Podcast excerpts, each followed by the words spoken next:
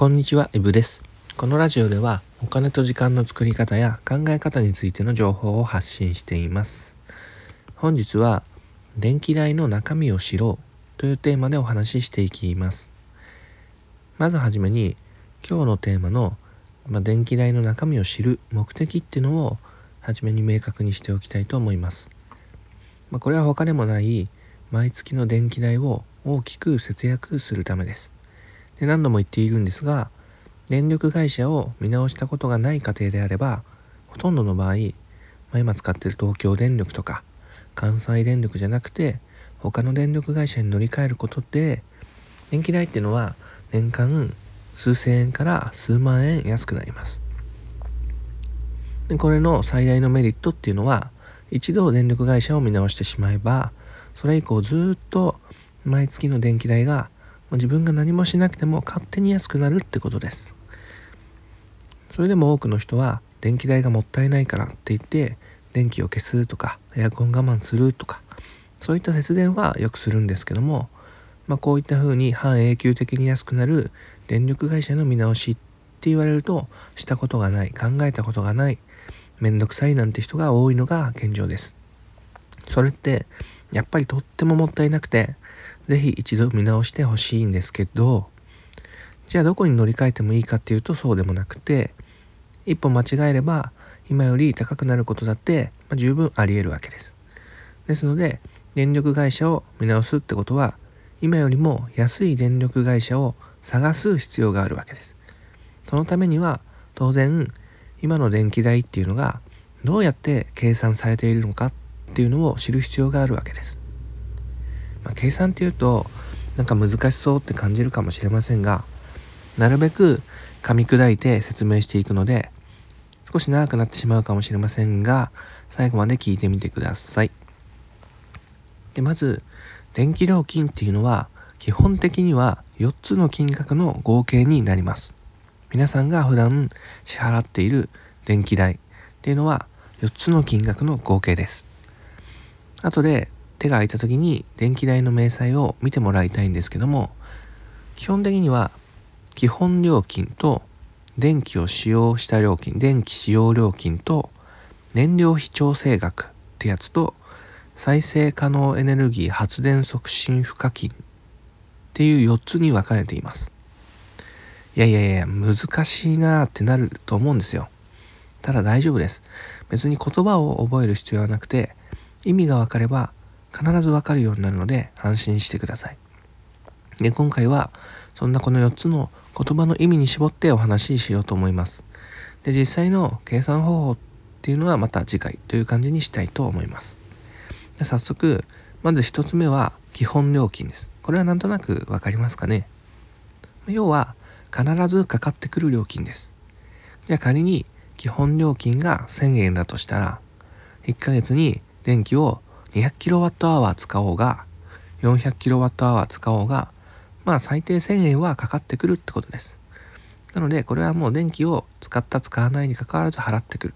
っていうふうに一応思っておいてください。で2つ目が電気の使用料金です。これもまあ言葉のまんまで、まあ、要は使った電気の量に対してかかる料金です、まあ、当然使った分だけ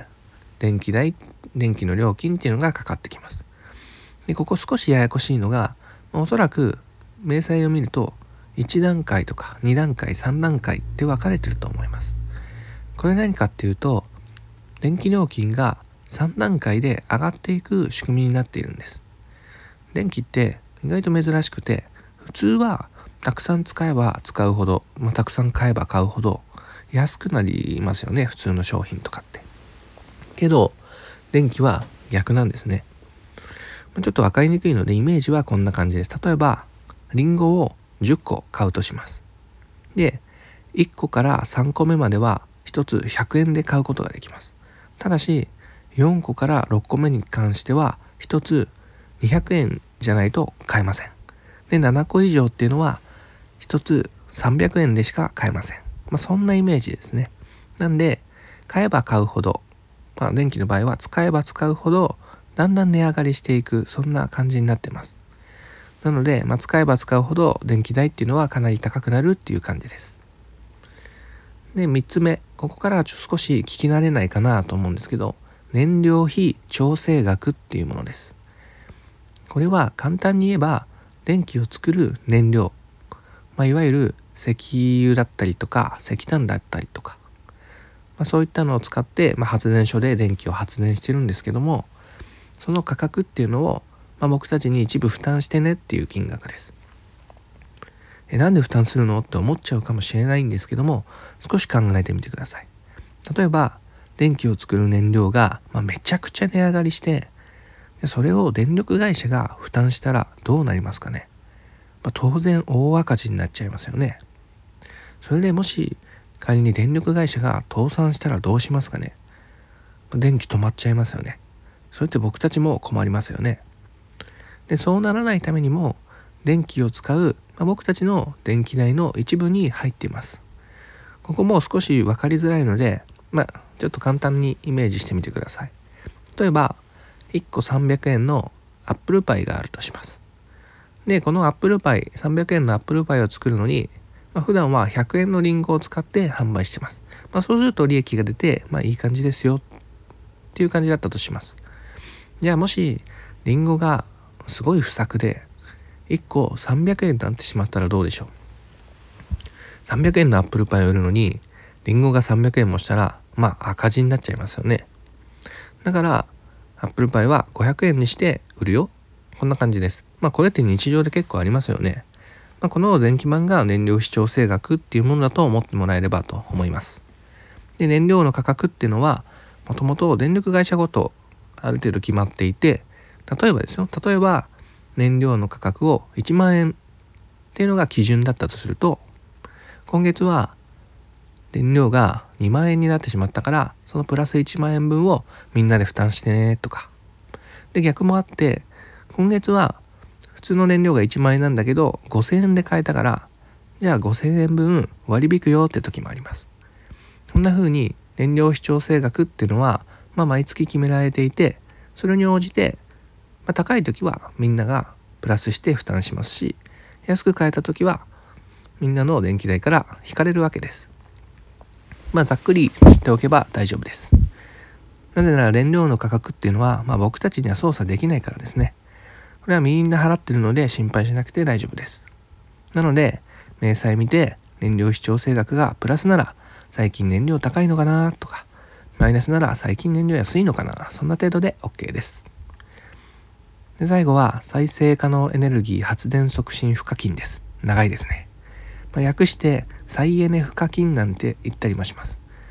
まあ、これは名前の通りなんですけど再生可能エネルギー、まあ、例えば太陽光発電とか風力発電とかまあ言ってしまえば環境に優しい発電ですよね。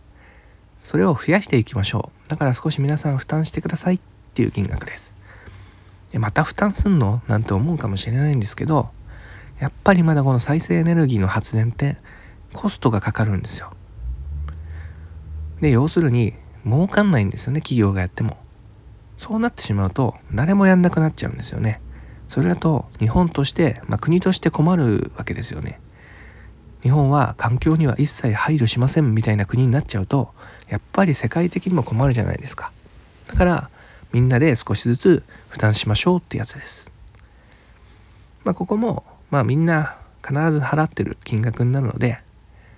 まあ、なんとなく知っていただければいいかなと思います。どうですかね？今説明した基本料金と電気使用料金と燃料視調整額と再生可能エネルギー発電促進賦課金この合計が皆さんの電気代の正体なんです。まずは意味を知ることからです。最低限の料金がまずあってそこに電気を使った分だけ料金がプラスされてさらに燃料費と再生エネルギーを負担してねって感じです。料金の仕組みを知ると普段の電気代の請求を見るのが少し楽しくなったりしますよ。ということで本日は電気代の中身を知ろうというテーマでお話しさせていただきました。それでは良い一日をお金と時間の作り方のイブでした。